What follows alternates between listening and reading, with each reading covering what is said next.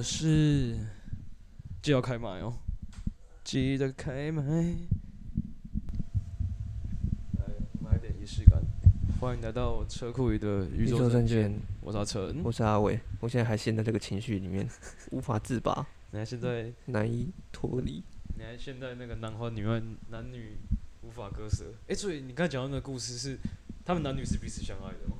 其实，其实吧，我觉得对方在自己的心里都会有一个很重要的位置，但哦是不是男女之间的相爱，我觉得有点难界定，有点像父女，又有点像恩人，又有点像很重要的人，又像哥哥跟妹妹，会吗？不会到哥哥妹妹啊，就是因为年纪毕竟差，真的差太大了。哦，是哦。嗯，男主角多，就是你刚才说的男要男主角男要角应该差不多四十几五十，靠背可以啊可以当爸的。啊，女生到最后她死亡的那一刻是十七岁，嗯，对吧、那有点像爸爸跟女儿吧？会不会？嗯，比较像爸爸跟女儿，但其实他后期展现的有一点像，就是有一点脱离这个界限了。有点因为情侣情侣的感觉。对，因为他最后灌毒的那一瞬间，他是给对方一个吻，好好浪漫哦，好浪漫哦。亲手杀了我吧，没关系，杀了我吧，我我 你再不杀他，杀了我，黄花菜都要凉了。杀了我，廖叔杀了我，要坚持住，不要放弃。原来你什么都不懂，你能让我的这里变成正常人吗？哦，看，哦。看着看着吃瓜群众都急了。对啊，黄花菜都凉了。好了，可是今天要讲的主题不是那个，嗯，我们刚刚跟听众讲一下，我们刚刚在讲的那个东西叫做一个叫《一人之下》的一个算是武侠剧吗？呃，没有，不是，他是在讲就是呃就是人类的群众里面，就是差不多五万人会有一个有特殊能力的人，然后到最后这个特殊能力人自自其一个界叫艺人，艺人界，嗯，对，然后其实每一个世代都有艺人的团体这样子，然后他们会处理艺人之间的事情。就是异于常人的艺人，对，异于常人的艺人，对，所以所以其实我们这种一般群众是接触不到他们的，但是他们自己有一个就是自己特殊能力的那种那一群有点像超能力者，或者是哦。武侠，或者是武功很强的人，那他们背景我记得不是设定是武侠武侠世界，就是因为是中国的那一边的那种像是功夫或是道士，就是这这这个世界的人，嗯，对，在中国是长这样，啊啊就啊就是武侠武侠剧啊，不算武侠不算武侠，真假的？嗯，不算武侠。大大方向不算吗？比较像是那种超能力者之间，就有点像，所以时空背景是是现代。就有点像猎人啊。哦，是哦，，对，有点像猎人，就是他们是一群有念能力者的人，嗯，对。只是时空背景是在古代，不啊是现代，是现代，哦是现代对啊叶之下是使用是现代，代使用哦那个是被，不然我总会有机票这件事情。好，那那那我太先入为主，我一直以为他，我一直以为他是武侠剧。没有，嗯是现代。好，可是今天重点不是这个啊，对啊，今天重点 那那可能下次再讲我，还扯那么多，老师，这可能下次再讲了。先先占五分钟时间的，嗯，好，其实今天要讲的是那个啦，嗯，就是也是关于作品系列的，因为我这个人就是是很喜欢看完一些作品、一些书、一些影视，然后分享我在其中的一些 idea 或是一些悟到的事情，然后分嗯享给周围的朋友这样子。像这一次的话，我上一次就有讲了啦，关于《三体》这个科幻小说，嘿，对的一些我些记得你说你刚刚念完的时候，就是觉得干很震惊，有被震慑震慑到吗？有被震慑到。我可以我觉得可以从三个向度去讲，就是第一个向度是他书本身的那个，就是起承转合或是一些文笔，嗯，对。但我觉得这个不是我主要要讨论的，我只是想说他的文笔还很好，很好这样子。对，那他他的创作者是是哪外国人吗？还是创作者是中国人，中国人？对哦，那他是一点有一点那个科学背景的文学家，对，所以他对于科幻小说这一类的描写其实都蛮蛮蛮科学的。嗯，对然后他的文笔很好，这是一回事。那另外一回事就是他对于人物之间的一些发展、个性、心理状况的细腻描写。我觉得这对我觉得得这一这个细腻描写跟科学部分是我这次想要分享的东西。嗯对好，所以先先介绍一下他的背景。他的背景是，嗯，三体这个两个单字呢，其实是天体物理学当中就是一个很重要的东西。比如说像太阳，它是一个恒星，嘿它是一个天体。对啊，对，那一个天体，我们地球或者一些木星围绕着它转，都有一个规规律的哎行为。对，那如果今天是两个天体，它的规律行为就非常的难以琢磨比如说太，比跟复杂如。说太阳、天王星，然后地球，这样子就会不，假如是两个太阳，哦然后我们地球围绕在他们之间的行为模式是非常复杂。你说就是两个太阳可能隔好几光年远，可是中间有一颗地球，可能比较偏这颗太阳，是这个意思？就是我们地球在围绕着这两，我们地球受这两颗太阳的影响。啊，距离没有限制，距离的话，只要我们有被影响，就是嗯，包含在这个天体里面。哎呦，对对对所以，就是如果我们是受到两颗太阳的驱使去做轨道的话，那那个轨道绝对是非常复杂多端的。嗯，但再怎么样，还是可以算得出来。可是，天体物理学有指出，只要今天这个天体这个太阳啊出现三个以上，那个运行轨道是完全没有逻辑的，没办法推算。限定恒星吗，限定恒星啊，因为它就是天体啊，就是在讲天体这两个字。嗯，对，天体的定义就是像太阳这样的恒星，它的引力有办法去影响到周遭的周遭的其他星球，星球，哦。对对对对，这就是天体的一个一个其中一个定义。对所以如果今天有三个以上以上的话，它的行为模式规矩完全无法推断，嗯。无法用数学去推算。星星是不是都是恒星？星星没有，不是不是，哦，星星不是恒星，就是我这块知识不比较不足啊。对，反正就是我们有被影响到啦，反正你就把它想象成太阳就好了。哦，对，三颗太阳以上的话，就绝对是没有办法去估计。这是一个天体天体物理学上面非常著名的一个理论。嗯，对，然后作者把这一个理论去用在这一个标题上面，因为今天他的故事就是在讲的有一个物理学家，就是他是研究那种纳纳米材料、纳米材料，对，他是研究这是要应用应用数应用物理学嗯应用。对，在物理学上面有三个类别，一种是应用，就是我们可以实际上用得到的，像纳米材料就是，哎、我们可以把一些杠杠原理，对一些，比如说我这个茶杯，然后要怎么去就去发明一个可以崭新的茶杯，让它完全不会坏掉。哦，对，这种就是创新的应用科学部分。嗯，对，然后再来是理论科学。理论科学就是我们现在碰不到，可能比如说，比如说第十一维度、嗯第十维度这种，我们暂时还碰不到，它就是个理论而已，推论。嘿嘿嘿嘿对，但这方面也是需要一点数学或者是物理学的研究。量子力学算是算是理论，对，对对，量子力学是理论。嗯，对然后另外就是基础，嘿这是第三个向度。基础，基础这个东西就是我们有办法去证实了，但它就是就很像是，会不会就是高中学的那些物理？对对对，那些也算是基础。什么什么什么什么重力加速度啥，对对对对公式吗？对对，重力加速度啊，或是一些什么你还，记得吗？什么 n c 平方啥小的，我已经忘记了。嗯那个是那个是那个多二元一次方程、三元一次方程，对。然后或者是一些，如果你是讲物理的话，就可能是静摩擦力、嗯动摩擦力这些最这些最基础的，这叫基础物理。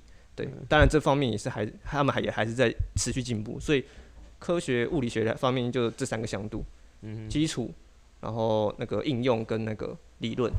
对嗯哎，没事没事没事，拜拜拜拜，路上小心。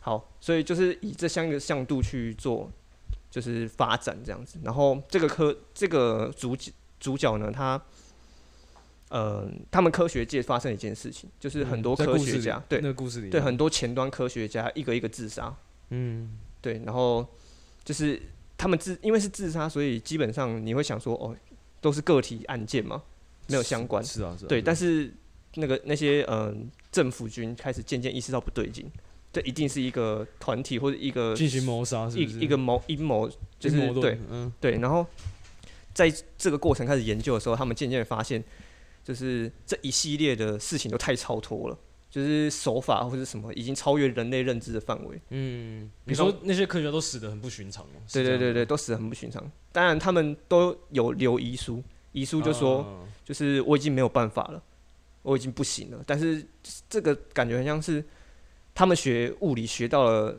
这个年纪，就这个程度，然后最后发现走到尽头，一切都是虚无。嘿嘿嘿嘿他们体认到了这个虚无，最后自杀。对，这个感觉很像是一般的人信仰到最后，发现自己的信仰来头是一场空。嗯，对，然后最后活不下去，选择自杀。嗯大部分的那些自杀的科学家都是走这种路线，嗯对然后所以政府军就开始意识到，哎、你讲到这一点，让我想到，好像很多物理学家研究到后面，好像都会开始研究神学。对，就是爱因斯坦讲过啊，就是就是这些科学到走到最后一定是神学。哎、好像是、欸，对好像是。当然也有有一派人说是神神学最后要有科学来验证哦，验证哦对哦对，所以其实这两个是有有点相辅相成的概念。对，然后这个故事就是在讲说那些科学家们自杀，然后背后的原因跟手法太过超脱。因为比如说像主角探究到后面，他其经历过一件事，嗯，宇宙背景辐射，那啥小，就是在宇宙大 大爆炸之初，哎对，然后一直到现在残留的一点一点余晖，可以是可以被探测到的，这叫宇宙背景辐射。嗯，对它 everywhere everywhere，就是各宇宙之间一定有存在这样。对，那、这种就是我们完全无法触及的东西。是啊，但是主角在这里的时候，发现宇宙背景辐射竟然为了他一个人，做出了一些什么摩斯密码，哦，就在暗示这个主角说不要再探究下去。哎，对，然后如果你是主角，生不要问，对对对，如果我们是一般人，或许会觉得说，哇，顶多就是很厉害。可是对于主角这种科学家来说，这已经太太过于深奥了，太过于不是太这个手法太过于强强力了。你已经不知道，你越是了解科学，你越是知道说这个背后的力量有多大。嗯哼对，所以他开始就是，自暴自弃嘛也也。害怕是不是？对对，他还害怕自暴自弃，差差点要成为下一个自杀的对象对，然后到后面，嗯，那种那种感觉是一种精神压力，是不是？对，那那是非常非常巨大的精神压力。哎，很像是它里面有讲到一个理论，对我觉得这个很重要，可以提一下。它没有讲到一个理论，就是一群火鸡，嗯，对，那每天早上十点的时候，农夫固定会喂它们。嗯，一段时间之后，火鸡当中的科学家开始说：“我找到一个理论，十点固定有食物。嗯，对那这对他们火鸡里面的科学家来说，这是这是唯一的真理，因为一定都是这样发生的。嗯，结果到最后，呃，感恩节的那一天，然后他们全部说哦，十点一定有食物，结果他们全部被杀死了，因为感恩节要吃火鸡嘛。对对对对对对，所以这件这个故事就是在讲说，如果我们现在所学到的这人类历史这么多年学到的所有科学，都只是一个随机事件，只是一个上帝或是什么，哎这这个比喻其实蛮有道理的，对，只是嗯上帝或者什么一个随机的事件，嗯怎么办？都安排好了啦。对，如果、嗯如果你是科学家，最后发现真的是这样子，你会不会想自杀？其实会，就感觉就就感觉跟你刚才讲一样，就是做一辈子研做一辈子研究，其实最后到尽头都是都是虚无的。对，这这是非常可怕的一件事情。嗯，对，然后就好，就是感觉因为物理感觉是一个非常讲究逻辑的一个一个学说嘛，嘿，然后结果你最后得出一个结论，居然是毫无毫无理论的，就是随机事件的话，对对对对一定会崩溃啊。对啊，就是嗯，它里面用很，就是这本书里面用很多的手法，让一些就算就是没有物理背景的人也很好了解的。呃比如说刚刚这个故欸事，确实欸，你刚刚这样讲，其实我就觉得蛮或赞的。对对对，或是它里面还有讲那个撞球理论，就是像我们知道粒子之间对撞会怎么样，比如说嗯 A 跟 B 对撞之后，哦，可能撞球像撞球一样，我把这颗白球撞进球袋里面是很简单的事情。嗯你给我做十次一样的动作，一样的位置都一样。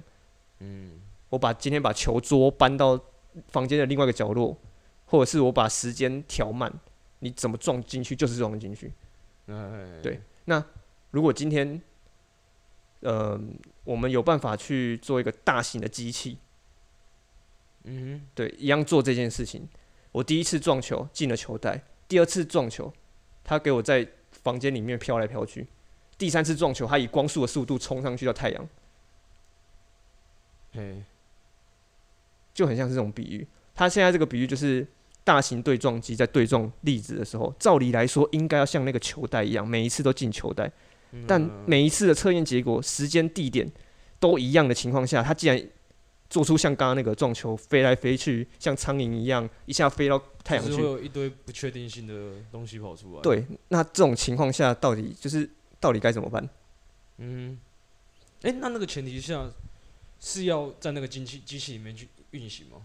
就是嗯，因为现在就是发明了一个新的科技，叫粒粒子对撞机嘛，嗯，就是我们一个崭新的可以去试验起我们的理论的东西。结果对撞机出来的结果长这样。哦，他的理论是每次都应该要进球袋，对可是做出来机器之后的结果却不是理论想的那样子。，对，而且是随机的，嗯完全没有一个规矩可言。嗯，然后科学科学家就慌了。对，科科学家就很慌，因为照理来说应该这样，却没有完全没有这样的时候，干，到底就是物理是怎样？到底到底接下来要怎么走，啊该怎么办这样？对，所以他用这几个比喻让一般人去理解。哦，对那这件这件故事我稍微跳过一下，走到后面呢，发现其实这些的嗯这些的随机事件是有一个力量在干预，这个力量是外星人。哦哦，对，瞬间老高化。对，靠呗，这个力量是一个外星人。对，那他们是因为他们自己的星球小说里面的外星人嘛，对对对，他们这个星球呢，他们自己的星球已经快崩溃了，因为他们的星球就是处在三个天体的三个天体的中间的一颗星球，哎所以他们季节变换非常不固定。你今天可能冷到靠北，明天可能就三颗太阳突然蹦上来，然后整个全部人烧成跟什么一样。所以其实他们的世代已经好几次灭亡了。嗯，对，到灭亡到他们这一次的时候，他们嗯算稳定了一段时间，发展那个科技发展到一段时间了，所以他们知道啊，不行，的这样下去，我们必须赶快离开现在的星球。哦，对然后他们就去外找，发现你知道之前有那个吗？就是太空科技发展到一个程度，人类向外太空，发发出的讯讯息。对好像有被警告嘛，对对对，有被霍金警告说，假如你收到回复，千万不要回复他。嗯，对，有收到任何回复讯号都不要回复。他的我要被殖民了，对对对，霍金霍金的原因就是出在等一下会讲到。嗯，对那刚讲到外星人嘛，所以他们来侵略地球啊，他们用他们高度高科技的东西去影响地球的一些实验，因为他们知道要侵略这颗星球，最好的方法把最聪明的人杀掉，哦，对，把这些可能会威胁到他们的存在杀掉，嗯，对，所以他们就把那些科学家逼疯，对，没错，为什么他们不要直接无无地录取？因为他们还没到，他们还没到地球，哦哦哦，对他们只是先派了一个他们是探测器，嗯他他们一个探测器，而且这个探测器很高科技，有办法先到，所以他先到之后，影响了地球的一些实验，想办法让地球的武力下降，嗯，对然后就让让地球科技力没办法进步了，对对对对对，然后到后面诶、反正反正人类是算是解决了这次危机，哎，对但是到下一集，因为它有三集，到下一集的时候，突然间那个是第一第一步的，是对对对突然第一部，因为那个是第一部是地球有一派人是支持他们的，因为他们觉得人类真的太鸡巴干你啊就是，污染地球一直在污染环境，对对，对对。所以这群人自己觉得地球应该要，就是人类应该要灭亡，哦，对，所以他希望三就是三体人来支配人类，所以他们在地球也就是作乱这样子，对，第一步的就是解决这一批人，哦哦，对，到第二二步的时候，三体外星人要来了。对那这张这这这当中，主角换了一个人，然后这一个人呢，他最后嗯、想出了一个理论，嗯，对，哦，第二部还换主角哦，对，第二部换主角，然后其实我觉得这个中间的过程有点精彩，就是他的一些就是地球人知道三体的存在，三体人的存在，对，嗯所以他们要想办法，就是在他们到之前想办法对抗他们，嗯，是啊，对，所以他们所有国家之间联合，创出了三三套三套方式。第一套方式是我们发明一个超级高科技的球形闪电，嗯，你知道球形闪电是特斯拉的一个假想理论当的的东西。道那什么？诶、球形闪电的话，在这个作者的一个叙述当中，它是一个球状的闪电打到人之后，会让人的灵魂进入虚无状态。嘿嘿嘿，它它肉体会灭掉，但是他的虚无灵魂会以虚无状态留留存在，灵魂出窍吗？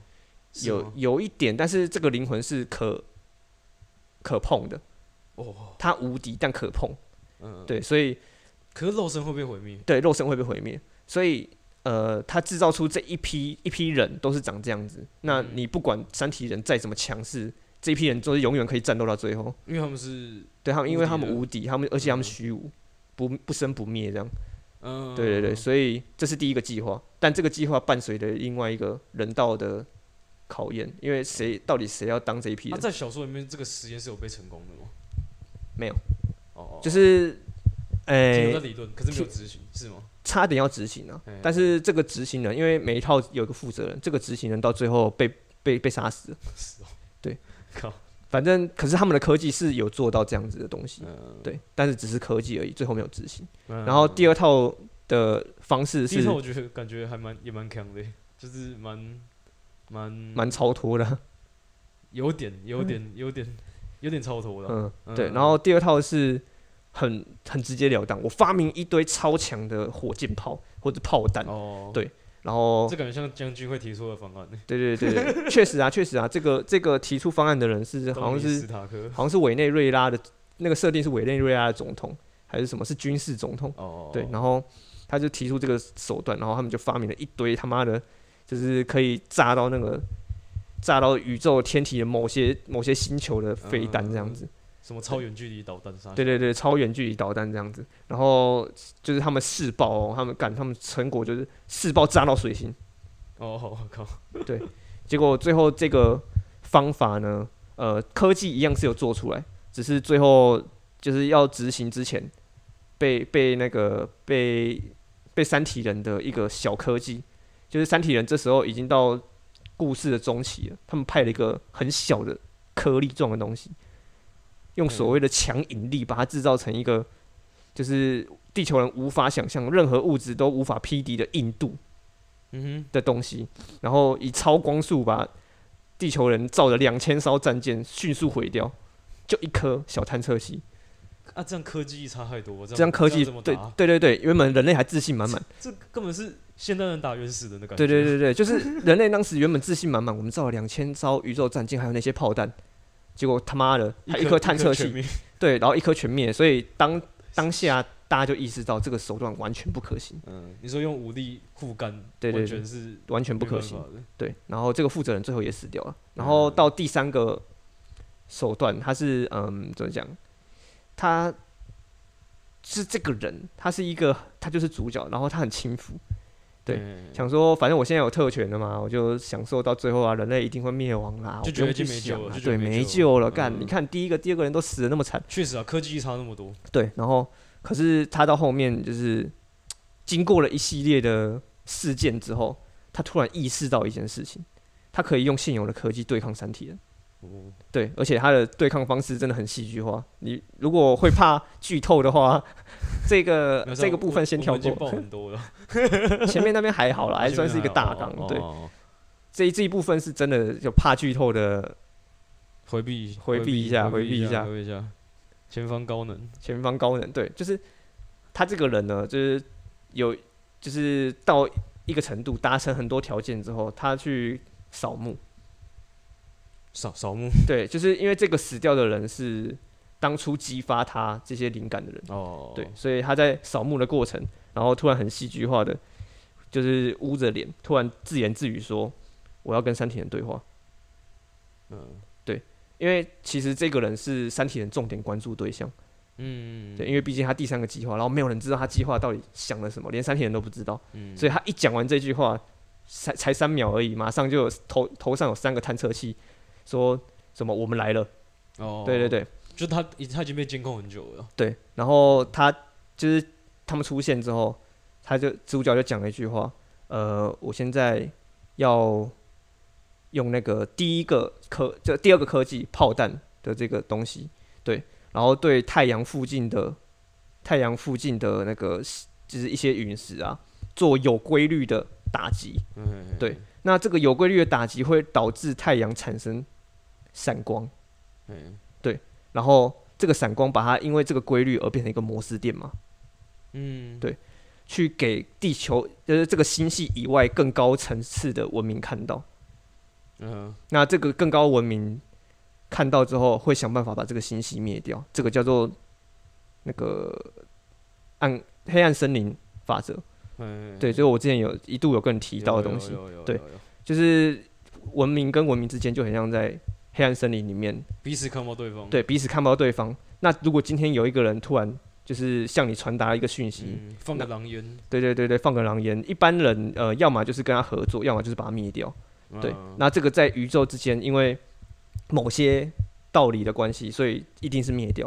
嗯嗯那他在就是等到今天我一死，对我心脏安装的，对他这时候心脏安装一个器，有一个有一个探测器。如果心脏停掉之后，然后这个探测器会把那个飞弹做刚刚讲到的那个规律性的引爆，嗯，对，然后就会让太阳产生闪光，然后高度文明就会把他们直接全部灭掉。嗯这对三体人来说，把三体人跟地球人全部灭掉，，对，所以这有点像一个自爆的概念，对对，就有点像是我跟你同归于尽。嗯，哎，可三体人为什么不要把全全全地球的飞弹的那种系统全部全部都给那个？因为其实这个当这个在当初试爆的时候，这个飞弹就已经安装在那个各个星体上面了，各个陨石上面了。哦，对，，所以这已经安好了，来不及了。来不及了，对，嗯现在就是等他那个心脏那个探测器一停，这些东西就会规律引爆。哦，就是他这个主角在事前就已经布阵好了，在扫墓之前就布阵好了。对所以他所以他前期的吊儿郎当都是要演给三体人看的，是没有，事实上不是，他只是他是真的吊儿郎当，是到后面他才悟出这个道理，对嗯他才悟出三体人最怕的就是同归于尽。哦，对，，因为他们毕竟要住这个星系，如果今天同归于尽，他什么都没有。哦，确实啊，对对对，所以当他在自言自语的讲出这一段计划的时候，才过十秒钟，三体人马上回应说：“拜托，千万不要。哦，对，所以这就等于是三体人全部被这一个人类制止，嘿嘿嘿嘿对，变成一个权衡。然后这这一则故事就在这个权衡当中进入尾声，这样。嗯然后这个人突然瞬间变成人民的英雄，干，要不然人民人类根本没有机会打赢。就没有那个了，没有下没有对策，任何对策啊，对啊，结果依依靠的是前面发展出来的科技，一个人类就是跟他们做权衡这样子。懂懂懂。然后再还有个第三步，可我觉得这蛮赌的，就是要蛮赌说那个更高端的文明看不看得到它的模式模式密码。基本上看得到，一定看得到，因为其实还有非常多的高端文明在你看不见的地方游荡在宇宙四周，哦，对因为这还牵扯到一个东西叫维度。对，其实高维度一直都在我们身边，只是观测不到啊。对对对，是只是观测不到，而且他们跟我们可能没有什么关系，这样。嗯对，那否认啊。对，对对对，然后到第三部的时候是一个很悲惨的结局，哦是哦。对，因为所以所以所以结局是到到第二被部只是权衡而已啊，嗯对，只是我们现在人类方胜，只是暂时胜利而已。短暂的，也不能说胜利啊，还没还没脱离险境对对对对对，就是短暂的，我们我们互不互不相嗯侵扰这样。然后到第三部的时候，因为他的也会老死嘛，上一部的主角也会老死，对所以他势必要把这一件这个探测器这件事交给下一个人。可不是安装到他的心脏上面。大家可大家可他可以手动停啊，哦，对然后他势必要把它交给下一个人嘛，就很像执剑人，他是这他现在拥有这把剑，他要把剑嗯交给下转交给给下下一个人。对，重点是这个下一个人要怎么选。第三部就是在主要在演这个，哦，你说人选呢？对是不是？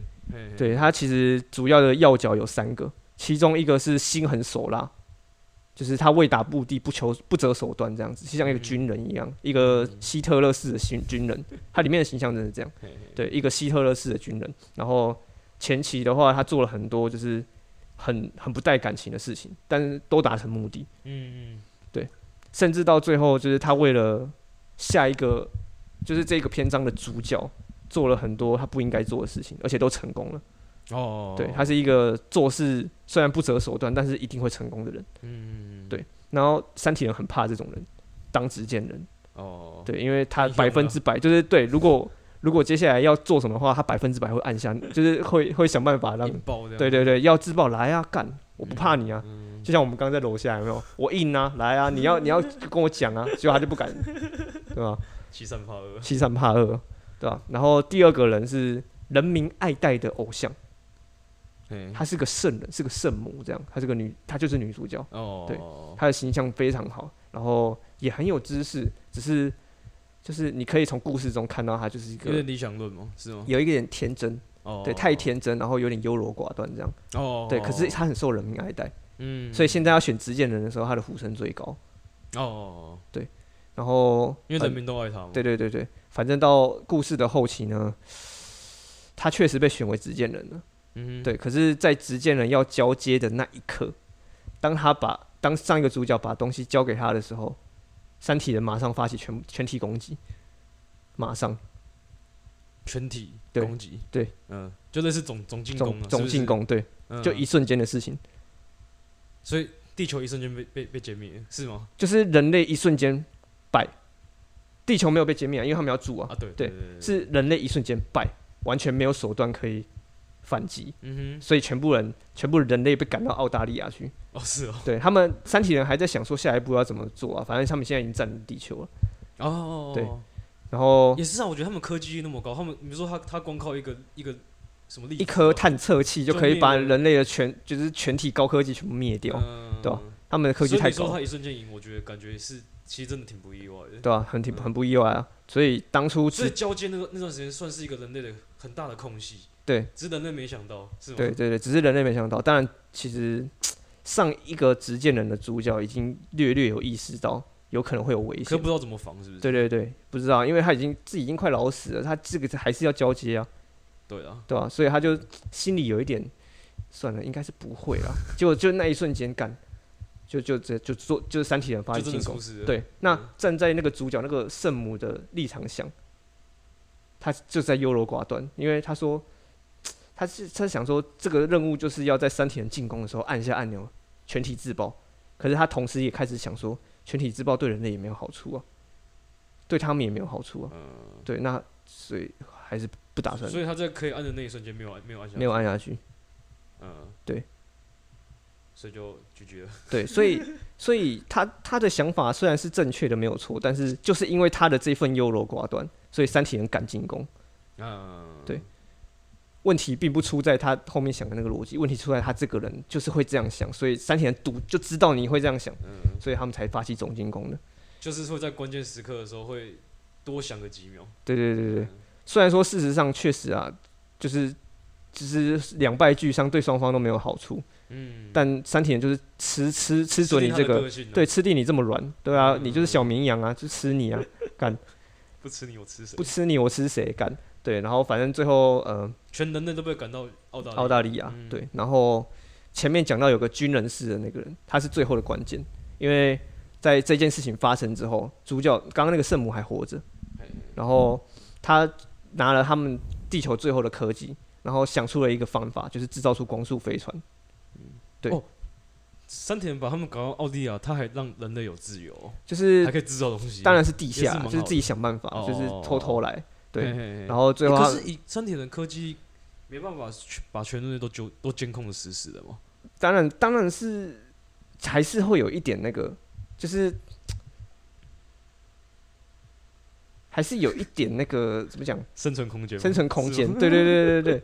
然后他们也不知道嗯他们到底在干什么，对吧？反正这这就是站在他们立场干。就觉得不足为惧，不足为惧啊！干我一颗探测器把你们最高端的全灭，对吧？呃，我我还能怕什么？哦，也是啊，你对你还可以搞出什么东西对吧、啊？结果最后他们想说，那就造出光速飞船，目的当然不是战争，战争赢不了，嗯，所以他们想是该怎么送最后一批人离开。哦哦，哦对，算是逃亡了。对对对对对。嗯，然后反正嗯，到最后有一些高度文明发现了，就是地球这个星系的存在。就是那当时的太阳虽然没有送出摩斯密码，嗯对，但是他们却发现了地，就是还是地球被发现还是被发现了。对，因为某一些作为啦，就是这个，就是里面剧情提到的东西，嗯。对，还是被发现了。最后他们更高端的文明对三体这个高度文明寄出了一个东西，一片小小的、一片小小的纸片，它叫做二向箔，它是让整个星系从三三度三维度第三维直接退到第二维，就好像是我们现在突然间直接变成石器时代是吗？不不是二维，直接变成哦二，哦哦哦，对，哦变直上人这样。我们现在是三维吗？对。然后哦，我们我们突然变纸片人这样子。对对对，嗯啊，站在三维人的角度，你要怎么对付纸片生物？很简单，就是把它识破就好了。所以就一切简简单单，easy easy。嗯，所以所以高度文明的手法就是直接把这个星系变成二二二维的。刚刚那个纸片一爆发。整个星系变二维，嘿嘿嘿，这就是一个很很可怕的就是假想，搞不好地球外面真的有文明做得到这种事。其实我觉得是真的是有可能。对，现在地球地球还存活着，搞不好只是因为他们还没发现呢。嗯，对，这是一个，诶、现实生活真的有在做假想的东西。嗯，对然后，反正最后的结局就是他们造出了光速飞船，是由谁制造的？是由刚刚那个前面讲到希特勒制造的。哦哦哦哦，对哎，他他本身是科学家吗？他本身不是，但是因为这个圣母呢，在最后要冬眠之前，对，把自己的公司交给他。他们虽然是敌人，就是这个希特勒打从一开始就不喜欢他们，可是听到这个任务的时候，当下希特勒觉得，好吧，不执行也没办法了，就执行吧。就是他们交给这个希特勒执行，因为看中他做事，他他做事的这个心狠手辣的程度，他们觉得这间公司一定会被他管理的很好，而且哦说不定真的最后制造出来。哎，结果他们冬眠之后起来，哎，他真的制造出来了。嗯，然后他他们也逃逃难出去了，是吗？就是没有，他制造出来了，但是现在处在一个状况，就是民众希望希特勒出来自首，就是民众已经发现，但他不知道他们在建造帮助人类的东西，哎，对他们只希望希特勒出来自首，因为三体人现在就是要求真见这个人，哦，就是用他们的性命去要求这个人出来，出来负责啊，对，出来负责。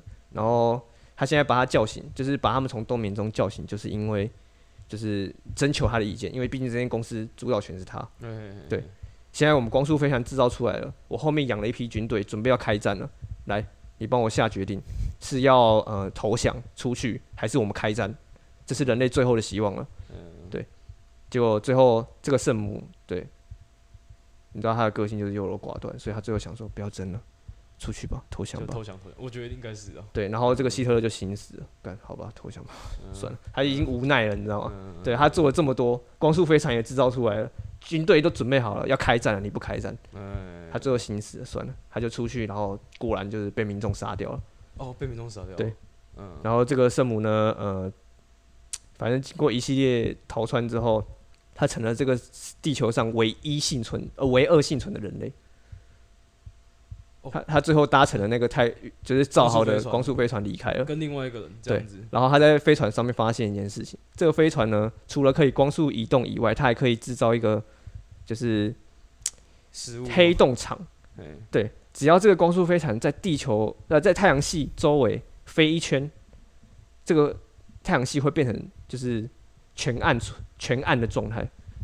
嗯哼，对这个就是在向宇宙声明，这是一种声明，这是在向宇宙声明说，我们没有威胁，我们不犯你们，你们不犯我们，哼，哎，对我们和平的一个宇宙声明。